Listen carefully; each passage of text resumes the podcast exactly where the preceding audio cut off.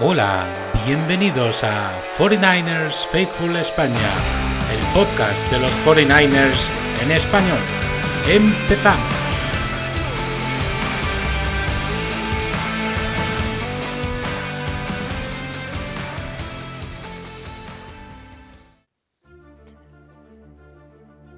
Pues aquí estamos ya con un nuevo episodio de 49ers Faithful Spain, el podcast de los 49ers en español.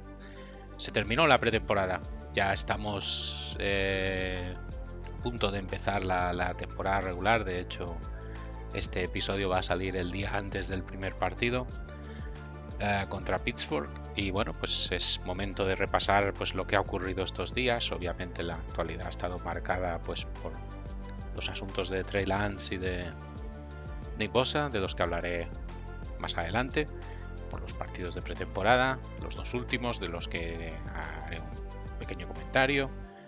Y, bueno, pues empezamos sin más dilación, ¿no? Y empezaremos con los partidos. No hay gran cosa de comentar de ellos, pero, pero bueno, se puede se pueden explicar un poquito a ver qué tal fueron estos dos partidos. El primero de ellos, que era el segundo de la pretemporada, fue el partido que se jugó en casa, en San Francisco, contra Denver, partido, un equipo que va a ser un, buen equipo, yo creo, sospecho este año, los Broncos. Los 49ers consiguieron ganar este partido 21 a 20 con un kick de Jake, de Jake Moody, de ese rookie de tercera ronda que tanta polvareda levantó y que cuando, se, cuando fue elegido por esa particular costumbre que tienen los 49ers de elegir a jugadores de perfil especialista en rondas muy altas, pues Jake Moody consiguió después de no tener un comienzo muy, muy fino con el equipo, eh, consiguió este field goal victorioso contra, contra Denver en un partido que, en el que de hecho Trey Lance tuvo unos, unos drives rápidos al final que consiguieron llevar a los 49ers a la posición de field goal para poder a la postre ganar el partido. Trey Lance, que estaba muy, muy, muy bajo la lupa en el momento en que se jugó este partido. Lanzó una intercepción en su primer drive, pero tuvo la posibilidad de eh, conseguir dos anotaciones en el último cuarto, lo cual pues, mejoró bastante su tarjeta del partido, incluyendo pues el, el drive que llevó al, a este field goal ganador de 32 yardas que Moody consiguió anotar en la última jugada del partido y que dio la victoria a los Niners contra Denver en este partido que se jugó en sábado por la noche. Moody eh, tuvo problemillas la semana previa, falló un par de field goals y un extra point en el partido contra Denver también. Pero bueno, pero consiguió bajo cierta presión, no se puede hablar de gran presión en pretemporada, obviamente, pues anotar un field goal ganador y, bueno, pues demostrar un poquito que los 49ers no se han acabado de equivocar con él. Este partido se vieron cositas, se vieron cositas, por ejemplo, se vio a Purdy moviendo el balón bastante bien. Era su primer partido de pretemporada, el primero contra Las Vegas no jugó, así que se le vio bien. Se ve también a Darnold jugando casi todo el tercer cuarto, jugando bastante bien. Darnold tuvo un día sólido. La verdad es que Darnold es un jugador del que no hay que esperar grandes aspavientos. es un jugador sólido, un jugador que no se complica la vida, que distribuyó el balón bien, que hizo buenos lanzamientos eh, e incluso bajo cierta presión algunos de ellos, así que en principio bien. Y ya digo, respecto a Lance, tuvo casi todo parte del tercer cuarto final y casi todo el último, todo el último. Y sobre todo estuvo bien esa última ofensiva un poco a la desesperada que consiguió al final llevar al equipo a la victoria. La línea defensiva, esta vez una línea un poco más titular que la que jugó en Las Vegas, estuvo bien. Consiguió forzar tres sacks. Eh, la línea, la secundaria también estuvo sorprendentemente bien. ya sabéis que yo tengo una fe relativa en la línea secundaria de los 49ers, pero consiguieron hacer poner en problemas a los Broncos en, algunas jugadas de ataque, no consiguiendo demasiado, pero bueno, pero con buenos pases defendidos. Y, luego, pues eso, pues eh, Moody tuvo su primer buen momento. Un jugador al que obviamente, después de haber tenido a Robbie Gold, pues se le va, que era toda una garantía. Pues obviamente se le va a mirar un poco con lupa, sobre todo por ser una tercera ronda, pero bueno, hay que darle tiempo.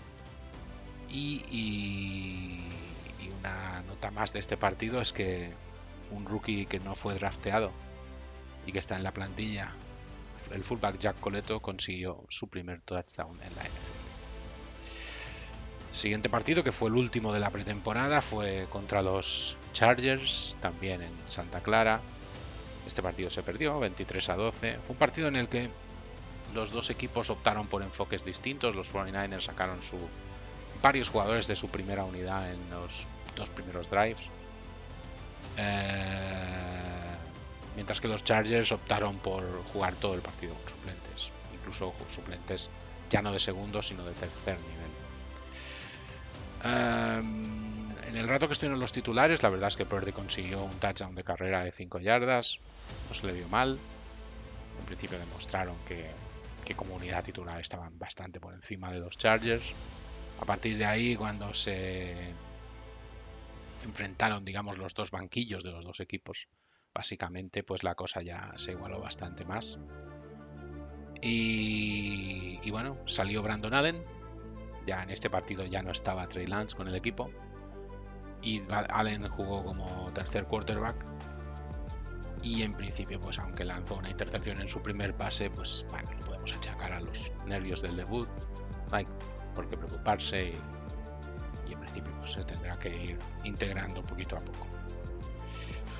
Y bueno, pues las noticias, lo que ocurrió, ¿no? Después de, antes y después de este último partido, ¿no? Antes y siguiendo el orden cronológico, Trey Lance fue traspasado a los Dallas Cowboys, un equipo, un traspaso interesante porque es un traspaso contra un equipo que no solo es rival de la conferencia nacional, sino que además este año jugamos contra los Cowboys. O sea que, a ver, eh, todo parece indicar que Lance va a ser el QB3 de los Cowboys, pero sería curioso, ¿no? Que Trey Lance enfrentar a los 49ers dentro de unas semanas en el partido que van a jugar los dos equipos. Trey Lance fue traspasado a cambio de una cuarta ronda del draft. Yo ya dije y, sigo en mis 13 que yo no era partidario de traspasar a Trey Lance. A mí me parece un jugador muy válido. Me sigue pareciendo un jugador muy válido. Me parece un jugador con unas facultades tremendas. Es posible que Shanahan no tenga claro cómo utilizar a un jugador así por la movilidad, porque a mí me da la impresión de que Shanahan es un entrenador más de quarterbacks, más de vieja escuela, como puede ser, por ejemplo, Purdy, como era Garoppolo. Bueno, em, a ver, a mí lo que me sabe mal sobre todo fue el inmenso capital que los 49ers emplearon en traerse a, a Trey Lance. Hay que tener en cuenta que Trey Lance era, fue un número 3. Los 49ers no tenían el número 3 del draft y para conseguirlo tuvieron que soltar mucho, mucho uh, capital en forma de elecciones de draft. Y que tener en cuenta que, no las recuerdo todas, pero una de ellas se convirtió en Mika Parsons, en quizá uno de los mejores defensores de la liga, que curiosamente está en los Cowboys también. O sea que gracias a la elección de Trey Lance los Cowboys tienen a Trey Lance y a Mika Parsons y nosotros no tenemos nada. Salvo una cuarta ronda que, bueno, ya veremos en qué se convierte, pero de momento no tenemos nada.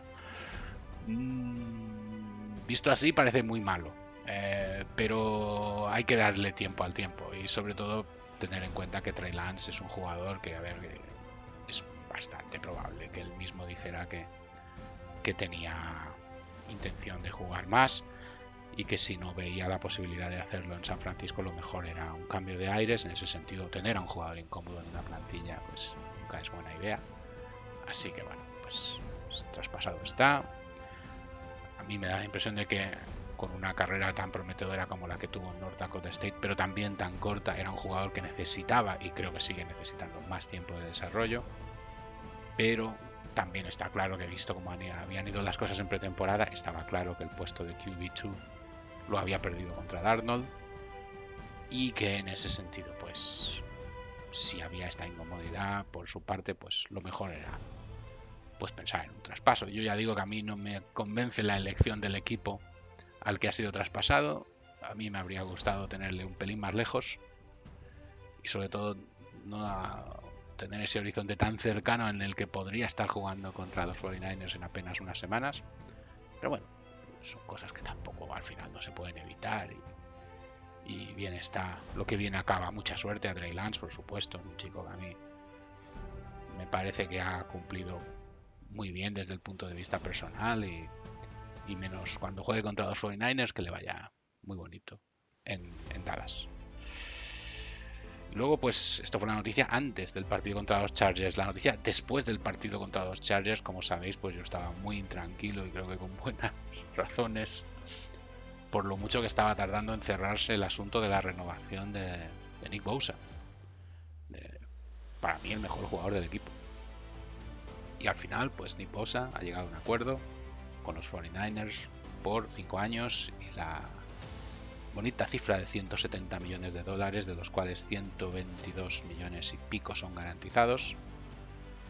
Eh, el holdout de Bosa acabó cuatro días antes de que jugara San Francisco su primer partido, no está mal. Aquí poniendo a prueba la paciencia de todo el mundo. Y nada, pues en principio podrá jugar el primer partido, veremos si estará disponible. Obviamente su nivel de integración con el resto del equipo va a ser el que va a ser. Pero bueno, el contrato que ha conseguido Bosa le convierte por encima, creo, de Aaron Donald, si no voy errado, en el jugador mejor pagado de defensa de la historia en la liga. Cual, pues, eh, no está mal, está mal. veremos, veremos a ver. Y bueno, pues en principio eh, esto sería todo por lo que ha noticias de personal se refiere. Hay que decir también que los 49ers han designado capitanes para esta temporada y serán eh, el linebacker Fred Warner, que entrará en su cuarta temporada como capitán del equipo, tackle Trent Williams, que será también su cuarta temporada como capitán y que anteriormente a esto sirvió como capitán en los Washington Commanders entre 2011 y 2017 el Tyrant George Kittle se entrará en su sexta temporada como capitán. Ten en cuenta que Kittle lleva siete años en los 49ers. O sea que ha sido capitán menos su primer año siempre. Cual es destacable. jugador de defensa Eric Armstead, que será su cuarta temporada para el línea defensivo de los 49ers, actuando como cuarta temporada actuando como capitán. Una elección interesante. El wide receiver Divo Samuel va a ser capitán por primera vez. Jugador que recordáis que el año. parece que fue el año pasado que tuvo una pequeña disputa contractual, barra relacionada con su uso en el campo. En el que, bueno, pues él sostenía que él quería jugar de wide receiver, que él no quería jugar de running back, si no recuerdo mal, y hubo cierta polvareda con esto. Un jugador estuvo ahí demostrando que tiene un carácter a lo mejor un pelín complicadillo. Pero bueno, eh, es interesante elegirle como capitán, cual demuestra que, bueno, que se le ve como uno de los líderes del vestuario, lo cual es para mí interesante como elección. Y luego también ha sido designado como capitán, pues Mr. Irrelevant. Brock Purdy, el quarterback titular, que en su segunda temporada se convierte en capitán por primera vez. Y, bueno, pues vamos a ver qué tal le va.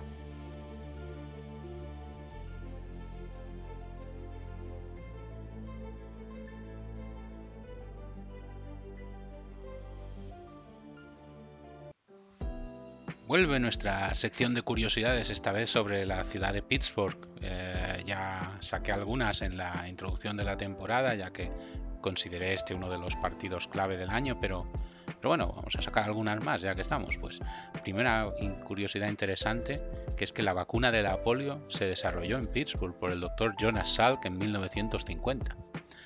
otra curiosidad interesante sobre Pittsburgh es que en el año 1905 Pittsburgh se convirtió en la ciudad donde hubo el primer Nickelodeon, que fue el antecesor de las actuales salas de cine.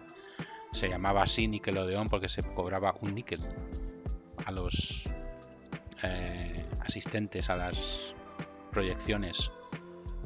Eh, y el Big Mac, el famoso Big Mac de McDonald's, que fue inventado en los suburbios de Pittsburgh por Jim Delicati, que era un franquiciado local de McDonald's y que inventó y que vendió el primer Big Mac en 1967 de los, pues no sé, miles de millones que se han vendido desde entonces, ¿no? Hay incluso un museo del Big Mac que se puede visitar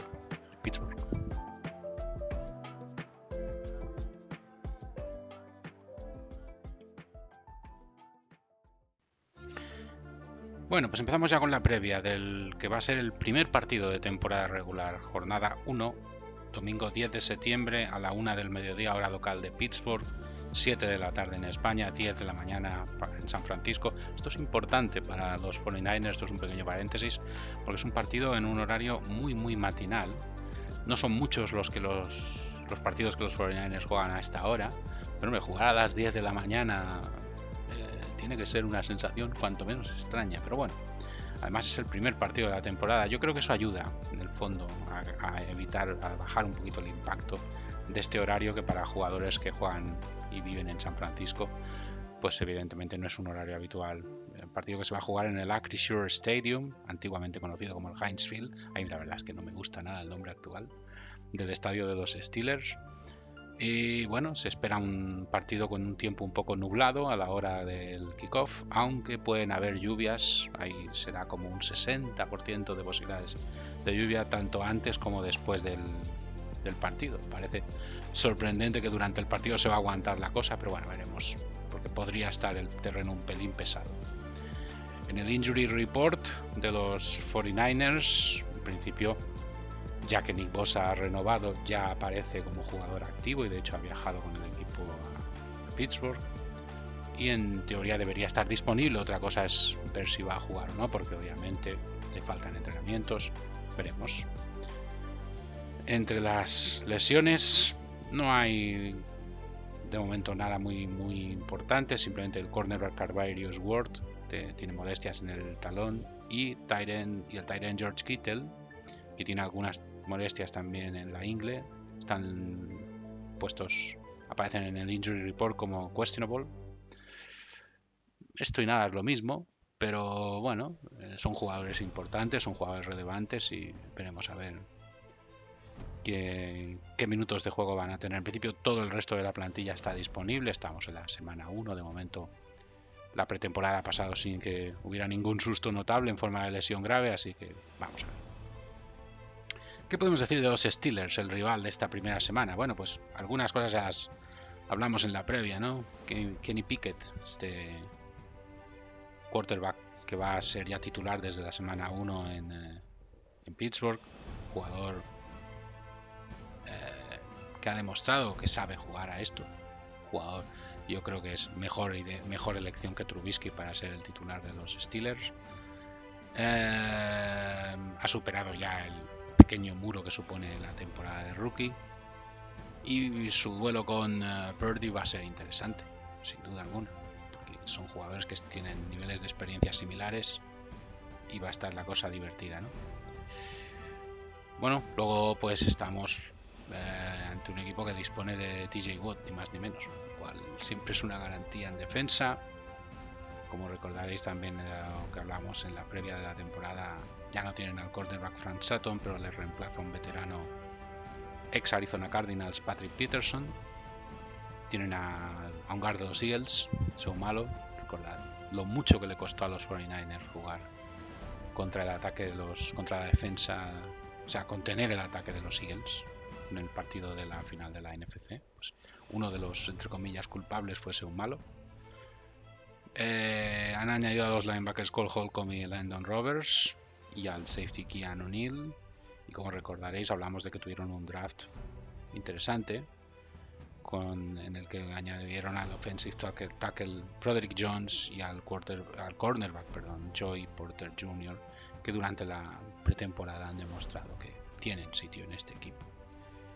Han conseguido un récord en pretemporada de tres victorias y cero derrotas. Esto ya os he dicho antes que los récords de pretemporada a mí no me dicen gran cosa, pero hombre, si ganas a Tampa, Buffalo y Atlanta, pues hombre, la victoria contra Buffalo merece ser destacada. Aunque sea pretemporada, sigue siendo una victoria. Ellos tienen, los Steelers en el Injury Report, tienen al defensive tackle Larry Ogunjobi con unos problemas en el pie. También aparece como questionable, cual también al igual que los 49ers han conseguido evitar las lesiones graves y están bastante preparados. Em, ¿Qué se puede decir del partido? Pues que va a ser muy difícil. Va a ser muy, muy complicado. La verdad es que es uno de los estadios. yo no le puedo llamar a Chrysler Stadium, no me sale. El Heinz Field es uno de los estadios con mejor ambiente, público muy entendido. Un sitio complicado para jugar. Sí que es verdad que puestos a jugar en Pittsburgh, mejor jugar en septiembre que en diciembre.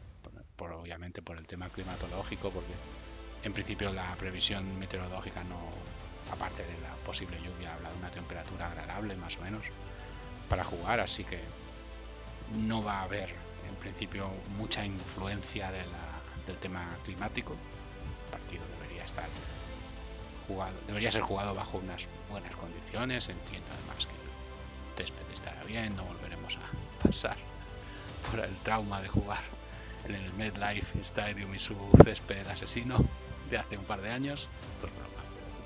Pero la verdad es que fue muy curioso lo que pasó en aquel partido, dos o tres años hará, ¿no? De este partido en el que hubo multitud de lesionados y muchas quejas sobre el césped artificial. Si no, si tengo yo mal entendido, el, estadio de los Steelers es de, es de hierba natural, pero ahora me podría equivocar. ¿eh? Em, y bueno, pues ya digo, previsión muy incierta. Sabéis que los 49ers no suelen arrancar muy bien las temporadas, así que a nadie le sorprenda ni se rasgue las vestiduras por una posible em, derrota. Es una plaza complicada, Pittsburgh. Es un equipo que este año va a intentar decir cosas. Un equipo que, como sabéis, dirigido por Mike Tomlin, que es un entrenador ya mítico en la liga, ya 16 pues, años creo que lleva ya en los Steelers una franquicia que cambia muy poco de entrenador. Ha tenido muy pocos entrenadores a lo largo de su larga historia y que han demostrado una gran confianza en un entrenador que llegó y que, bueno, parecía al, principio que no iba a durar tanto en el puesto y al final, pues 16 años ya lleva el bueno de Tomlin y nunca con una temporada perdedora, lo cual demuestra que hay, hay un, carácter ganador que, que tiene que, que estoy convencido que él ha sabido transmitir a, las diferentes versiones que ha habido a lo largo de los años de estos Steelers. Ya os dije durante la previa de la temporada, cuando hablé de este partido, que era un equipo un poco en reconstrucción, que la sombra de Rodríguez ya se va difuminando, pero era una sombra muy alargada. Y bueno, pues eh, vamos a ver qué, qué, versión de los, sobre todo de nuestros 49ers, nos encontramos mañana domingo y a ver, a ver si consiguen hacer un buen partido y y llevarse la primera victoria de la temporada. Que lo cual no estaría mal, porque yo pongo en el presupuesto que este partido se podría perder.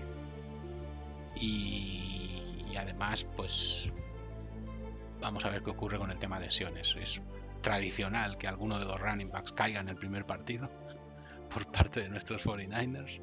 Yo espero que este año no pase, pero la verdad es que en los últimos años ha pasado repetidas veces y vamos a ver, porque sabéis que los running backs son jugadores fundamentales para nuestro equipo. Tengo muchas ganas también de ver a Purdy ya con tratamiento de jugador relevante. Y un poco haciendo el juego de palabras con lo del Mystery Irrelevant, porque ahora ya Purdy ya no es una sorpresa para nadie, o no debería serlo. Y ya va a ser un jugador muy, muy vigilado y por parte de los equipos contrarios. Y, y yo creo que le van a ir, entre comillas, a ver, van a ir evidentemente a por todos los quarterbacks, pero, pero Purdy va a estar ahí, muy, muy, muy seguido. Se le ha designado número uno, yo para mí es el número uno, pero vamos a ver qué tal le va siendo el quarterback titular de los 49ers, ni más ni menos, que eso no es una posición cualquiera, por ahí han pasado nombres muy grandes, como sabéis, y siempre es una posición con una presión extra. Así que vamos a ver si todo funciona muy bien y esta previa pues ya la vamos dando por terminada con el deseo de que este primer partido pues sea positivo para, para los San Francisco 49ers.